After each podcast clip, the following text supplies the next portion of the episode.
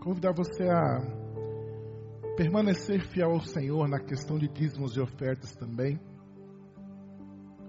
Essa crise ela vai passar. E nós precisamos, além de cuidar da nossa casa, cuidar da casa de Deus também. Então, quando você receber, ou se você não devolver o dízimo esse mês ainda, faça isso. Tem uma conta aqui embaixo. Acho que é por aqui mesmo, né? Tudo tá certo? Use essa conta, tem o CNPJ da igreja para você fazer um TED. Se for do Itaú, é só fazer uma transferência. Ah, os zeladores estão aqui, o administrador também está aqui no prédio. Professor, eu quero passar aí para passar o meu cartão de débito e crédito. Você pode vir fazer isso também. Não vai ter um monte de gente aqui, mas você pode vir e ser fiel também nesse tempo. É, faça isso. Quando você fizer, professor, eu quero passar o comprovante para alguém, só para alguém saber que eu depositei. Anota aí um número de zap para você passar o seu comprovante e colocar o seu nome também. 8174 0209. Você pode passar nesse zap, dizendo assim, olha, administrador Paulo, enviei o valor, meu nome é tal. Se quiser mandar uma foto né, do seu depósito, transferência, faça isso. Então, se você puder fazer hoje à noite, amanhã, no momento que você achar melhor, mas vamos contribuir também nesse tempo. Para você anotar isso, se não anotou, 81740209. Só agora com mais calma, é, falar do curso PG, a Igreja em Casa. Nós começaremos terça-feira às 20h30, será terça, sexta, também às 20h30, uma hora de curso online no YouTube e no domingo, 10 horas da manhã.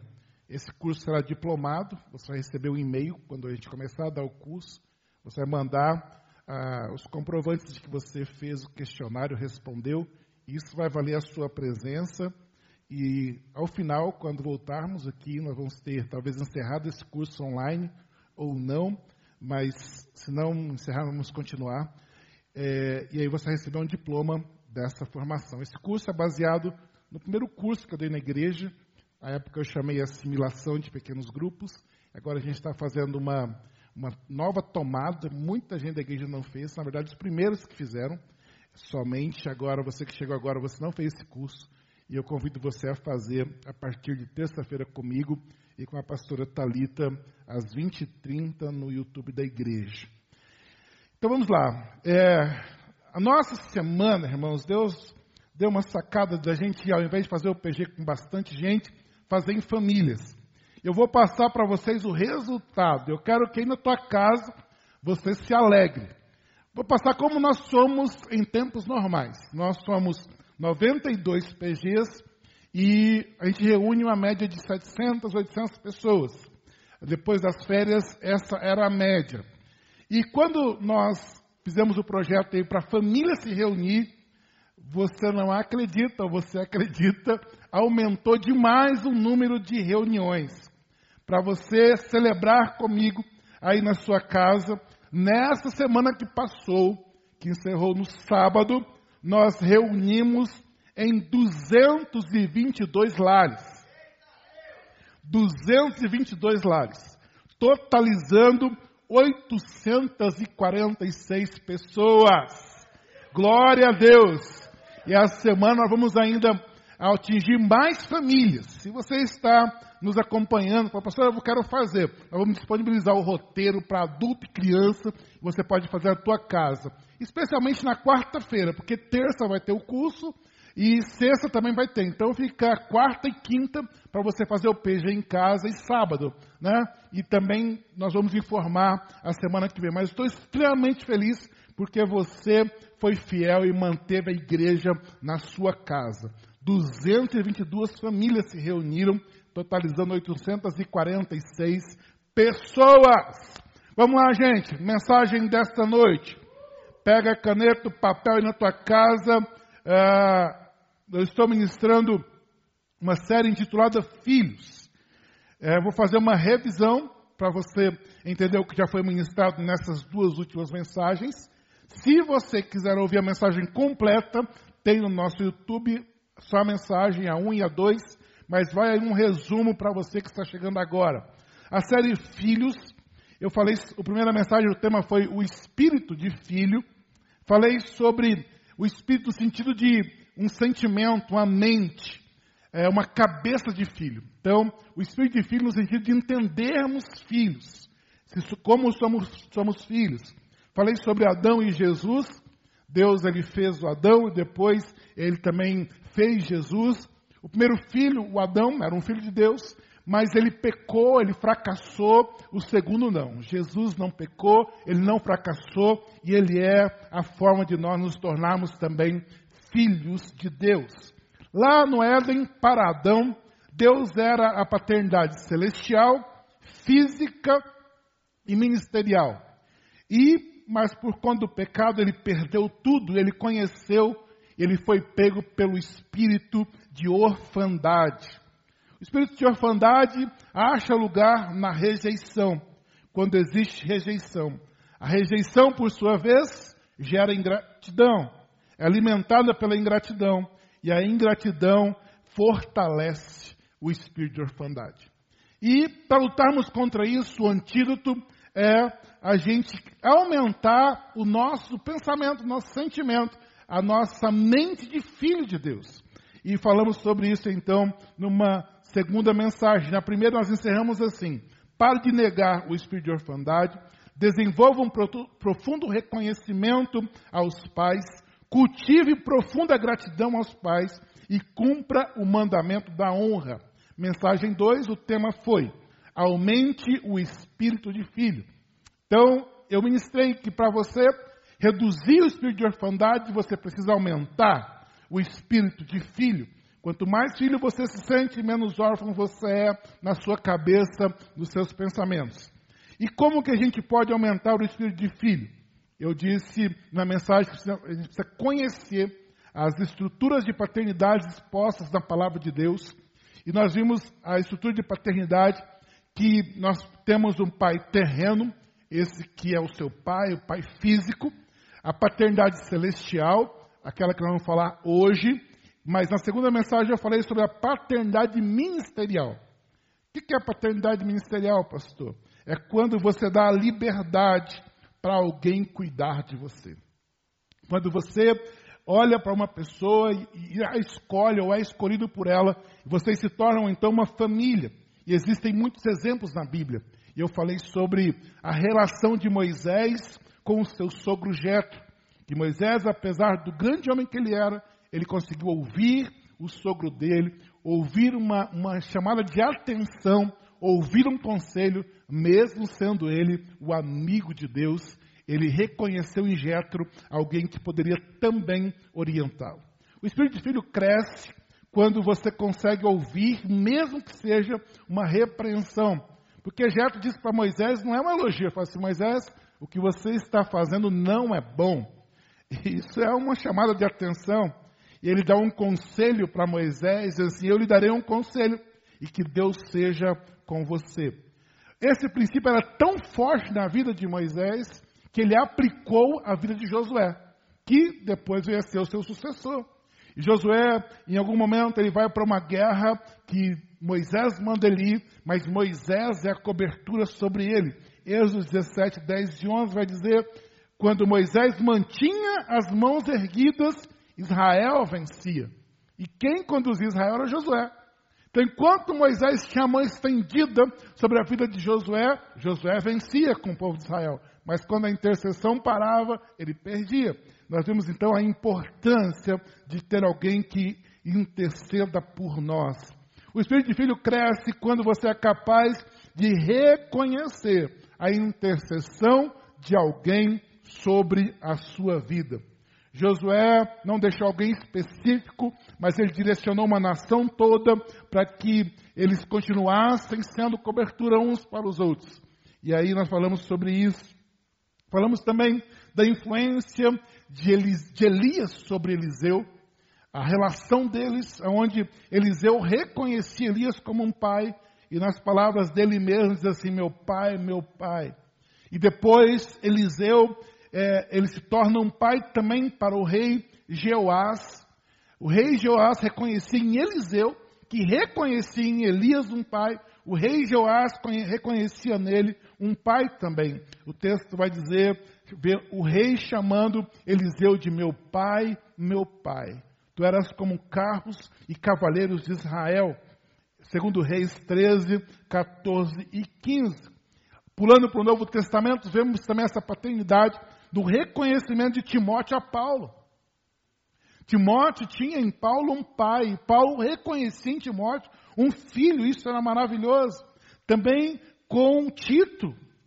Tito, Paulo tinha em Tito um filho, ministerialmente falando, e ele escreve sobre isso, quando ele, ele chama ele de filho. A Tito, meu verdadeiro filho em nossa fé comum, Tito 1, 3 e 4. Aumente o espírito de filho. Então, essa foi a, a segunda mensagem. Você conhecer as estruturas, e a segunda coisa que eu falei foi experimentar essas estruturas da paternidade física, a ministerial e a celestial. E eu vou entrar hoje, final da revisão, acabamos aqui, na mensagem de hoje. Nós vamos falar sobre a terceira mensagem. Nós falamos sobre na estrutura, paternidade ministerial, e eu quero entrar com vocês hoje sobre a paternidade celestial. Eu quero orar com você mais uma vez, e eu quero que ao final dessa mensagem você tenha plena convicção, plena convicção de que você tem um Pai no céu. Pai, em nome de Jesus, nós queremos pedir tua presença aqui neste lugar, mas eu quero que o Senhor invada essa casa agora. Que o Senhor entre nesse lar, ou qualquer outro lugar que essa pessoa esteja vendo essa mensagem. Que o coração desta casa, dessas pessoas sejam tomados. Que o nosso coração aqui, Pai, seja tomado com essa verdade. Nós não estamos só, nós temos um Pai celestial. Então, Senhor, fale ao nosso coração, perdoa os nossos pecados, ó Pai, me dê a capacidade de entregar uma palavra tão poderosa como essa meu Deus, porque é a tua palavra e que ela entre no coração de cada pessoa. Nós oramos isto em nome de Jesus. Amém. Queridos, vivendo como filho de Deus.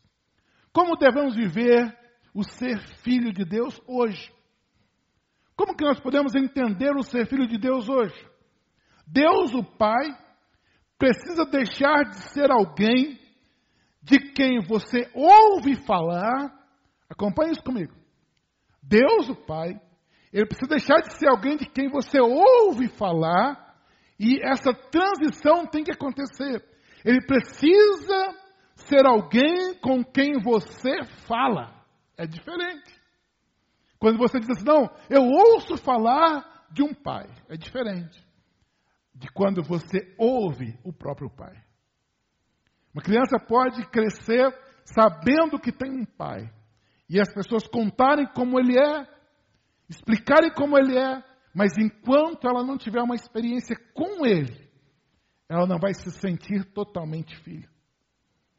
Quando nós olhamos para Deus, essa transição tem que acontecer. Ter um Deus que não, não, eu só não ouço falar, mas eu ouço Ele falar comigo. Isso é importante na nossa paternidade. E isso acontece, queridos, gradativamente. Gradativamente, não é automático. Não, eu ouvi falar de Deus ontem, hoje eu já ouço a Deus, eu já conheço tudo de Deus, eu já conheço tudo do meu Pai. Não, é uma trajetória. É um processo. Você vai se aproximando de Deus, vai, vai o reconhecendo como Pai, e isso vai entrando no seu coração e você se sente mais filho. É uma trajetória. Eu quero que você acompanhe comigo a trajetória de um menino chamado Samuel.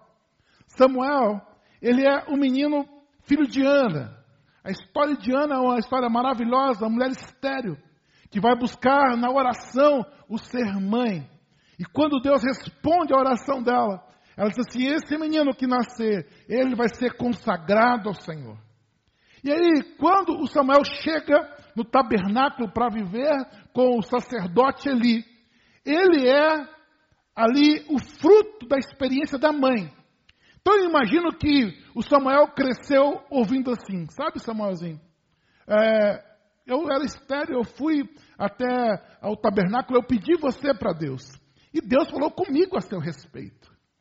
E ele vai crescendo, ele fica adolescente, ele ouve Eli contar as histórias lá no tabernáculo, falou, olha Samuelzinho, você está aqui porque a sua mãe te consagrou, a sua mãe teve contato com Deus, a sua mãe conheceu um Pai Celestial e, e ela entregou você aqui. Então Deus para Samuel era alguém de quem ele ouvia falar. Mas um dia a transição acontece. O texto vai dizer assim: certo dia, o sacerdote Eli, cujos olhos já começavam a escurecer-se, a ponto de não poder ver, estava deitado no lugar de costume. Também Samuel, lembra do menino que eu estou falando? Falando de um menino que cresceu como a experiência da mãe. A experiência da mãe era o que ele conhecia do Pai Celestial. E agora ele aparece aqui. Também Samuel estava deitado no templo do Senhor, onde estava a arca da aliança. Antes que a lâmpada de Deus se apagasse, o Senhor chamou o menino. Samuel, Samuel. Este respondeu: Eis-me aqui. Então correu para onde estava Eli e disse: Eis-me aqui, pois você me chamou. Mas Eli respondeu: Eu não chamei você, vá deitar. Ele foi e se deitou. O Senhor tornou a chamar: Samuel. Ele se levantou e foi até Eli e disse: Eis-me aqui, pois você me chamou. Mas Eli respondeu: Meu filho, eu não chamei você, vá deitar. Porém, Samuel ainda não conhecia o Senhor, e a palavra do Senhor ainda não havia sido manifestada a ele. E o Senhor chamou Samuel pela terceira vez. Ele se levantou e foi até Eli e disse: Eis-me aqui, pois você me chamou. Então Eli entendeu que era o Senhor quem chamava o menino. Por isso, ele disse a Samuel: Vá deitar. Se alguém chamar, diga: Fala, Senhor, porque o teu servo ouve. E Samuel foi para o seu lugar e se deitou. Então o Senhor veio e ali esteve e chamou, como das outras vezes: Samuel, Samuel. E ele respondeu: Fala, porque o teu servo ouve. E o Senhor disse a Samuel: Irmãos, que transição! Ele cresceu sendo a resposta de uma oração da mãe. Ele cresceu ouvindo um sacerdote falar que ouvia Deus, mas ele não sabia discernir a voz. Mas chegou o momento que a paternidade celestial na vida de Samuel agora é dele. Não é mais alguém que quer convencê-lo que ele é filho. Agora ele sabia, ele está falando comigo. Queridos, eu não sei quanto você anda com Deus, mas talvez o seu alimento de paternidade celestial ainda seja o que os outros dizem para você. Talvez você se alimenta de palavras de pessoas, de experiências de pessoas. Isso não é errado, mas isso tem que ter um tempo. Quanto tempo, pastor? É o tempo da sua busca. Até que você ouça a voz de Deus.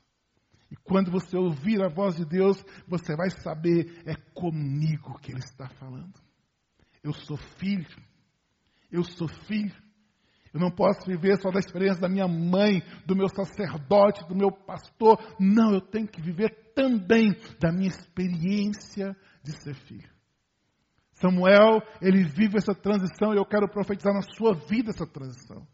É legal ouvir que as pessoas ouviram a Deus, que você até é a resposta de oração de outros. Mas tem que ter o dia, tem que ter o momento Talvez seja aí na tua casa, onde você está, que você diga: Deus está falando comigo. Não é de mim, é comigo. Não é a respeito de uma história minha, não, agora é comigo. Essa paternidade celestial é cura para a nossa vida, é cura para a nossa vida. Samuel carregava em sua vida a experiência de sua mãe.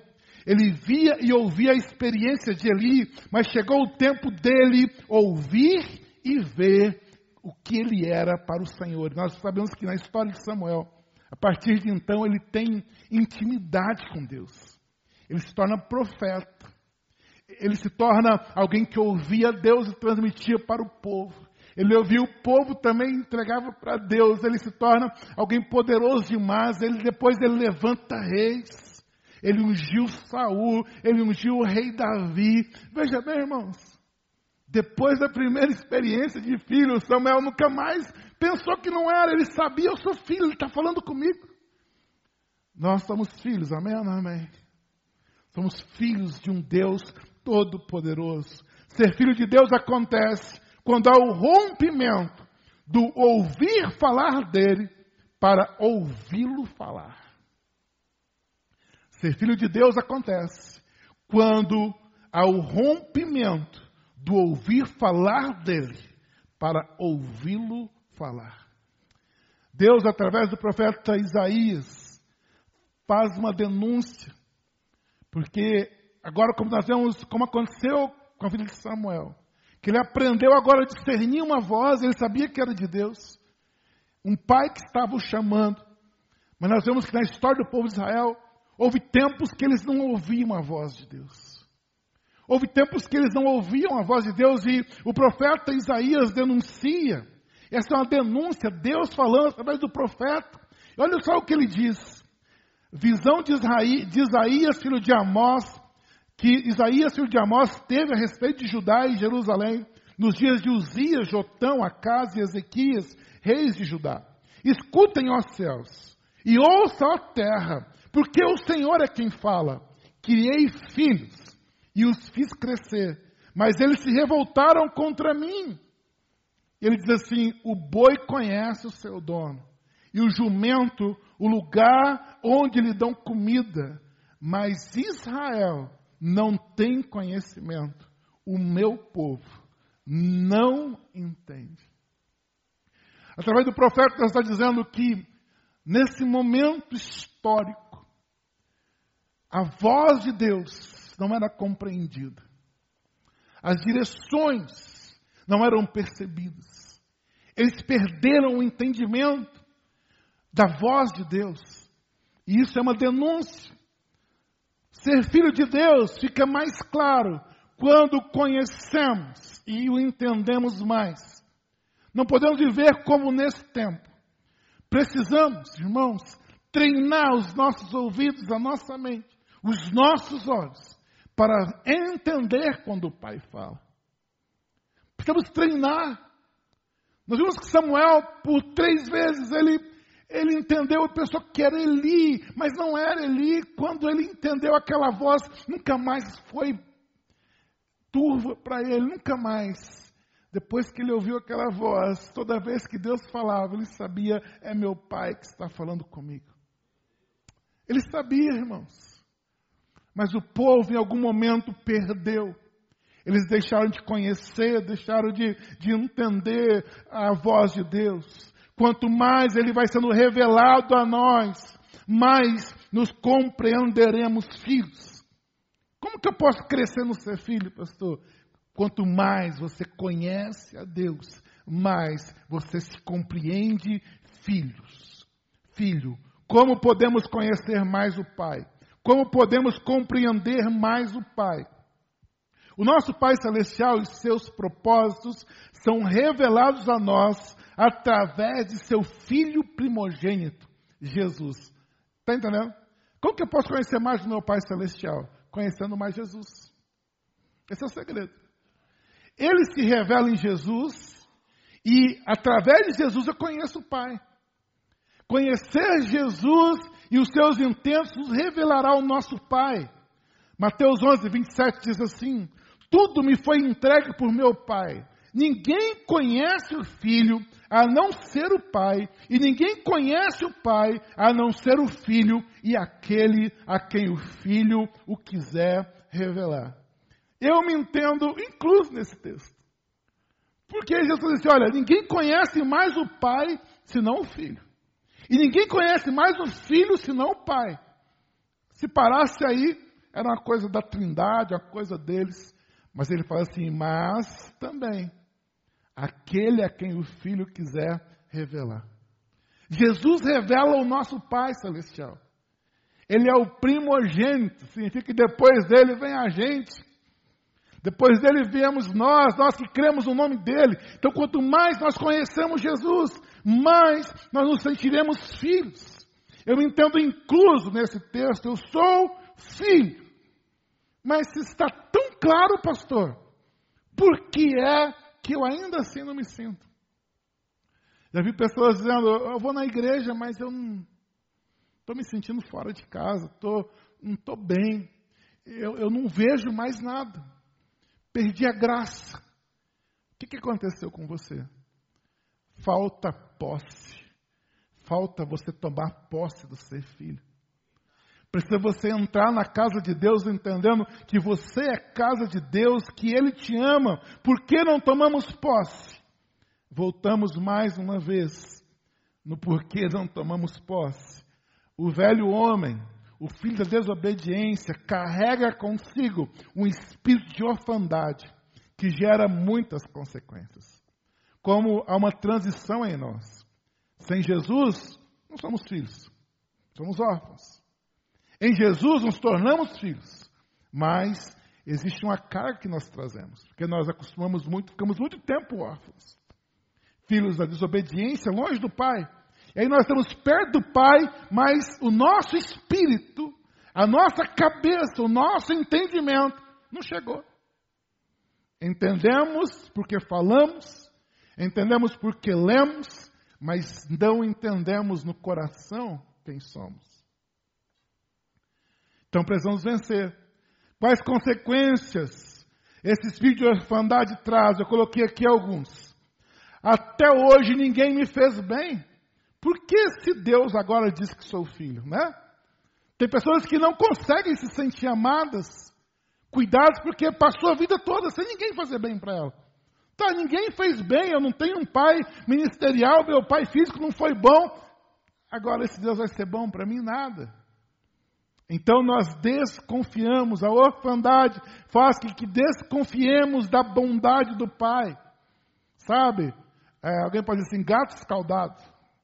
Se até agora ninguém me fez bem, agora aparece um evangelho, eu aceito Jesus, vai dizer agora que eu tenho um pai que me faz bem. Outra coisa que o Espírito de orfandade faz, até hoje ninguém cuidou de mim. Por que esse pai cuidaria? O que, que eu fiz para ele? Sabe aquele olhar desconfiado? Não somos filhos porque nós somos desconfiados. Espera aí, até hoje ninguém cuidou de mim, eu fui um solitário pela terra, e agora eu estou em Jesus, e agora Jesus revela o Pai, por que, que ele cuidaria de mim? Eu não fiz nada para ele. Sabe aquele espírito de troca? Eu só tenho se eu der. Eu tenho que fazer alguma coisa para merecer. Espírito de orfandade. A orfandade faz que desconfiemos do cuidado do Pai. A orfandade diz assim: eu não tenho certeza que Ele vai continuar cuidando de mim, então vou aproveitar de tudo antes de ser abandonado novamente. Sabe aquela pessoa arisca, desconfiada, que fala assim: é, eu nunca tive uma casa, eu tenho uma casa aqui, mas talvez daqui a pouco ele me abandone também. Então eu vou fazer o seguinte: eu vou ser interesseiro. Vou ficar com esse pai aqui celestial, vou ficar na igreja até que eu esteja recebendo, recebendo, recebendo, de mãos abertas, porque daqui a pouco ele me deixa, e quando eu sair, eu tenho que levar alguma coisa que eu vou ficar só novamente. Muitas pessoas não se sentem filhos, porque pensam que em algum momento vão ficar só novamente. A orfandade faz que nos relacionemos com o Pai, não por ser filho, mas para levar alguma vantagem. Se identifique alguma dessas coisas? Será que ninguém cuidou de mim até hoje? Ninguém fez bem para mim? Será que Deus, meu Pai Celestial, vai continuar sendo assim? Será que esse negócio é temporário? Eu conheço pessoas que estiveram na igreja e falaram assim, não, foi muito bom naquela época, agiram como órfãos, se aproximaram de Deus para levar alguma vantagem. Coração de filho, irmãos, precisa ser treinado. A grande verdade que nos fornece alicerce para nos sentirmos filhos e para usufruirmos de filho. Eu vou falar sobre uma, uma verdade nessa noite. Falei tanta coisa aqui, mas eu queria que você não encerrasse é, é, essa palavra sem levar uma verdade para o seu coração. É sobre ela que eu vou falar mais um pouco. É um alicerce. A grande verdade que me fornece um alicerce para que eu me sinta filho e usufrua desse filho. A grande verdade desta noite é, é que sabemos que somos filhos, não por nossa decisão, mas por decisão do Pai. Eu decidi ser filho. Não, não, não. O Pai decidiu que você é filho. Se nós colocarmos isso no nosso coração, amansar um monte de ferida. Porque daí não é por merecimento, não é por beleza, não é por práticas. Ah, eu vou fazer isso para agradar meu pai. Não, você é filho. E o alicerce é, porque o pai decidiu que eu sou filho. O pai partiu do pai decidir fazer de você filho. Em alguns momentos rebeldes, né? Alguns filhos podem dizer assim para o pai: Eu não escolhi nascer nessa casa. E o pai diz: Não, não mesmo, porque eu que escolhi que você nasceu nessa casa.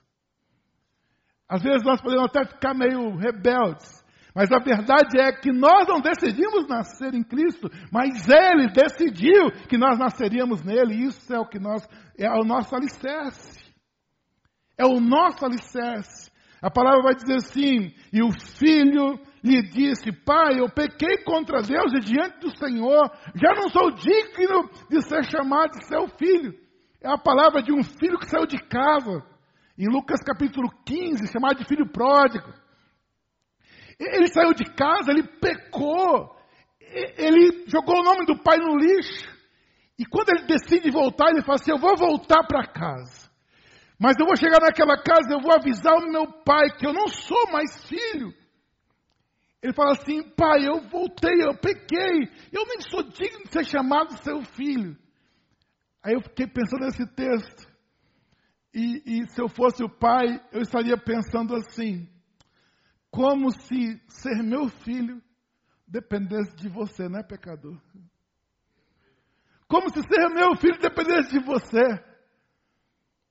E eu falo assim: não, filho, não é você que decide que é meu filho, é eu que decido que sou seu pai. Sou eu que decido que sou seu pai. E o pai abraça aquele filho e ele faz uma festa, porque no coração daquele pai, aquele pecador, aquele rapaz que foi para longe dele, nunca deixou de ser filho dele, por decisão dele. Por decisão dele. Eu quero falar de um outro personagem desse filho pródigo, mas o segundo personagem é um personagem do Antigo Testamento. O nome dele é Mefibosete. Mefibosete, um deficiente físico, cara aleijado dos dois pés, morando numa periferia, dependendo da ajuda dos outros. E um dia, esse aleijado, esse deficiente, morando longe do centro da cidade, Mefibosete está lá na casa dele. E ele fez a vida como um, um rapaz deficiente, mas ele tinha um filho. Mas lá ele não era ninguém, ele, ele perdeu a graça da vida. Mas um dia o rei Davi, você imagina, queridos, o cara morando numa periferia, uma vida muito simples, pobre, dependendo de ajuda. Mas um dia alguém diz assim: Olha, Mefibosete, tem um recado do rei Davi para você. Partiu de quem buscar o Mefibosete? O rei Davi. O rei Davi manda buscar Mefibosete. O texto vai dizer assim: Então Davi perguntou: Existe mais alguém da família de Saul para que eu use da bondade de Deus para com ele?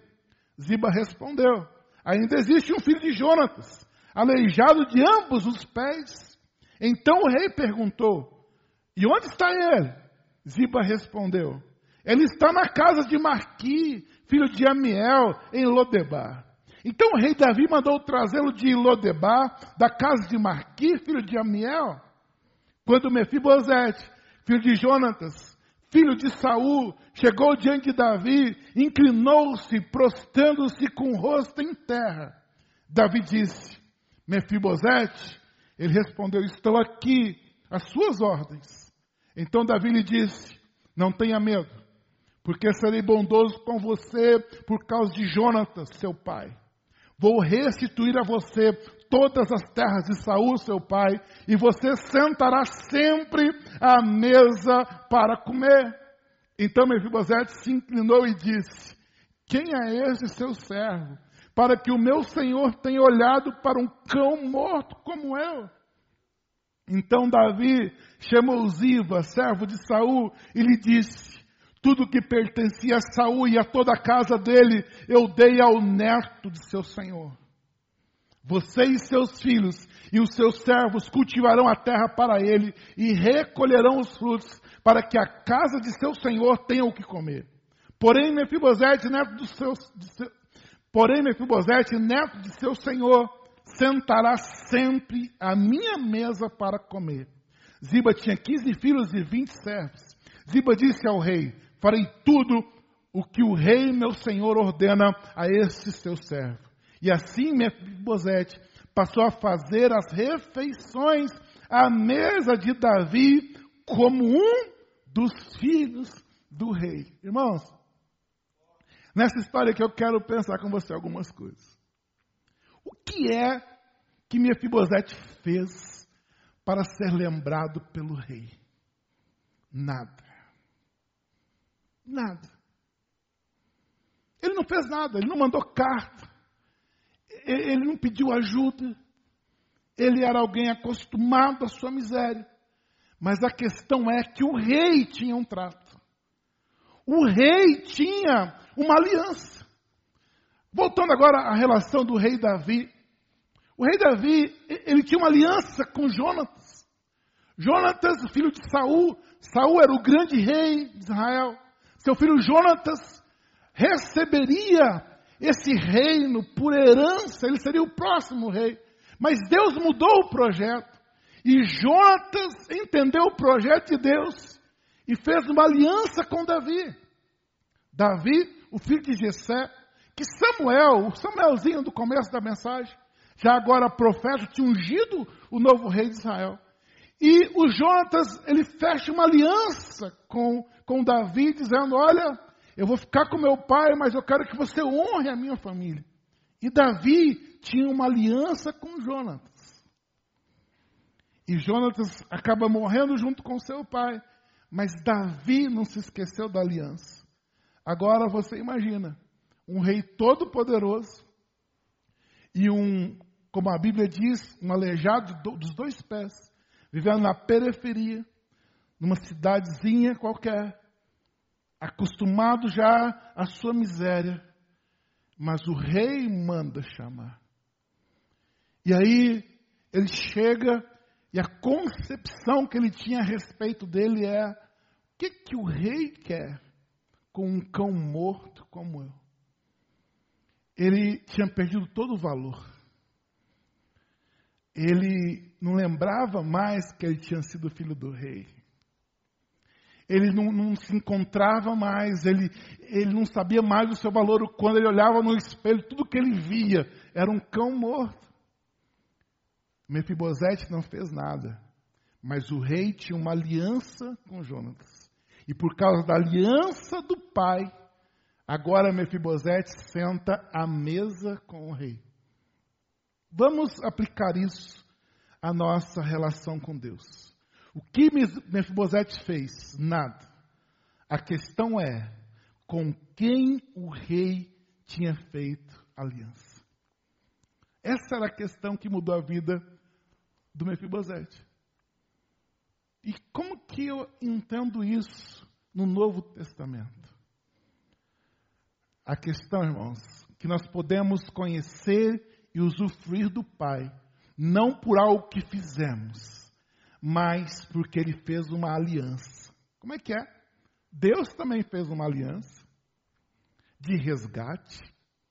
E aí, nós estávamos lá, nos entendendo nada, mas Deus tem uma aliança na qual eu e você somos inclusos.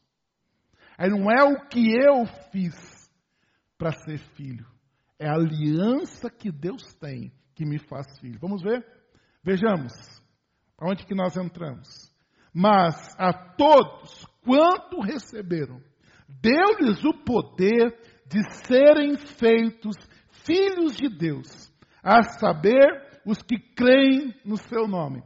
O Pai tem uma aliança com o Filho, que todo aquele que crê no nome do Filho recebe o poder de se tornar filho do Pai Celestial.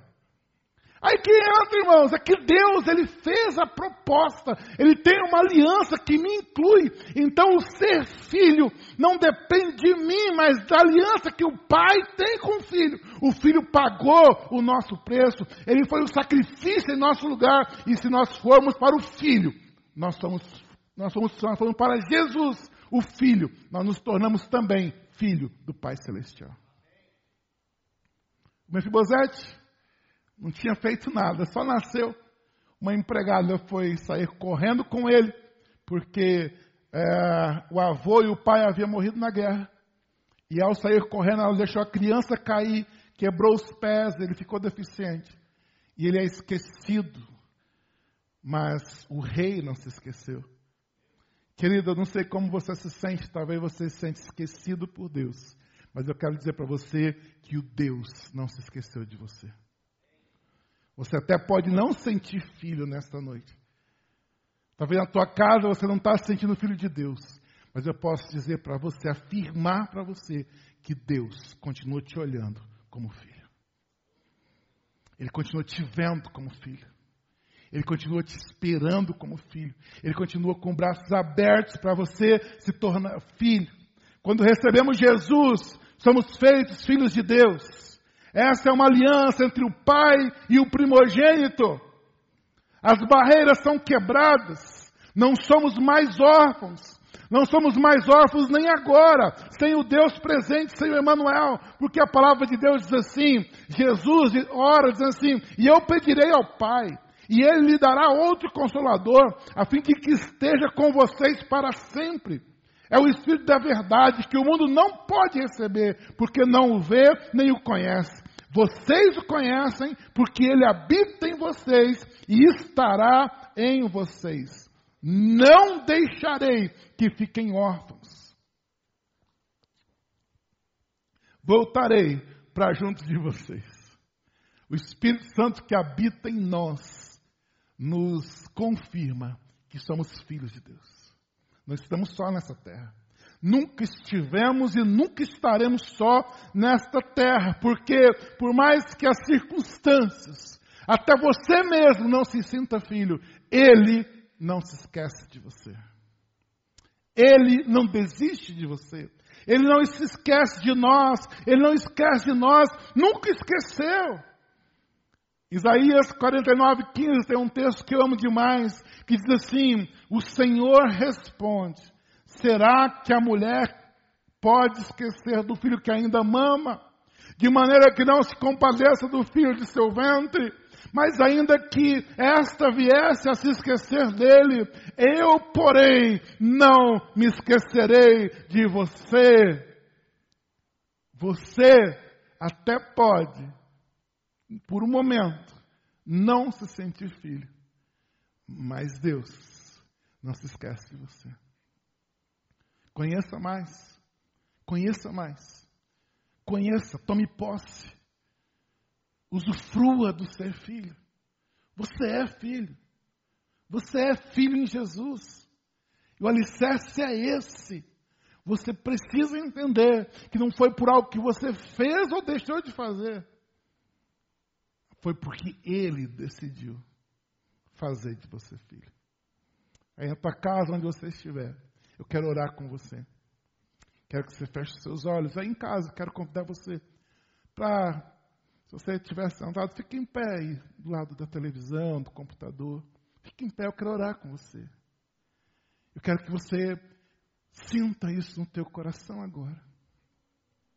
Entenda isso. Às vezes a crise vem e fala assim, mas eu não fui bom com Deus, então parece que Ele deixou a minha vida. Talvez no momento desse que estamos vivendo, irmãos, há a tendência de pensar: o Pai se esqueceu de nós, mas Ele não se esqueceu. Eu acredito que no meio dessa pandemia, Deus vai salvar tanta gente porque Ele continua cuidando de nós. Eu não esquecerei de vocês. Eu não me esqueço de você. Feche seus olhos e ore. E se você é atacado na mente, poxa, eu não estou indo à celebração? Será que, que Deus agora, Ele gosta de mim? Ai, eu não estou fazendo isso. Será que Ele ainda continua meu Pai? Ai, eu tenho pensado tanta coisa errada. Será que Ele continua meu Pai? Ele continua seu Pai. Porque não é por alguma coisa que você fez. É por uma decisão dele. Ele quer fazer de você. Tome posse nesta noite. Eu quero orar com você. Pai, em nome de Jesus. Habita esta casa, Pai. Habita este lugar, habita essa vida. Que toda dúvida, Pai, todo medo, qualquer sentimento, qualquer incerteza, que o espírito de orfandade seja quebrado nesta mente que ele confie que o pai ama ele, que gosta dele, que vai fazer um bem, que ele não precisou fazer nada. Tira o, o sentimento de interesse, como se essa paternidade fosse acabar, fosse passar. Ela não vai passar, ela não vai acabar, porque é decisão do Senhor fazer de nós filhos. Dê a garantia a esses corações Pai, dê segurança a essas vidas, que nada roube, que esse tempo não o leve a pensar que o Pai virou os olhos, virou, virou as costas. Não, o Pai não virou as costas para nós. Ele disse que no mundo teríamos aflições, mas que devemos ter bom ânimo, porque Ele venceu o mundo. Então Ele está conosco no meio desta pandemia. Ele está com você aí na tua casa, querido, querida. Não vai te faltar nada porque Ele está com você. Ele está com você, Ele é seu Pai. Tome posse do ser filho. Tome posse da paternidade celestial. Tome posse desta paternidade. Adore ao Pai. Sinta o abraço do Pai Celestial. Sinta agora, perceba Ele, conheça-o. Não há lugar mais seguro senão o colo do Pai. Nós te adoramos, Paizinho. Nós te adoramos. Em nome de Jesus. Adore, vamos adorar mais uma vez. Vamos adorar.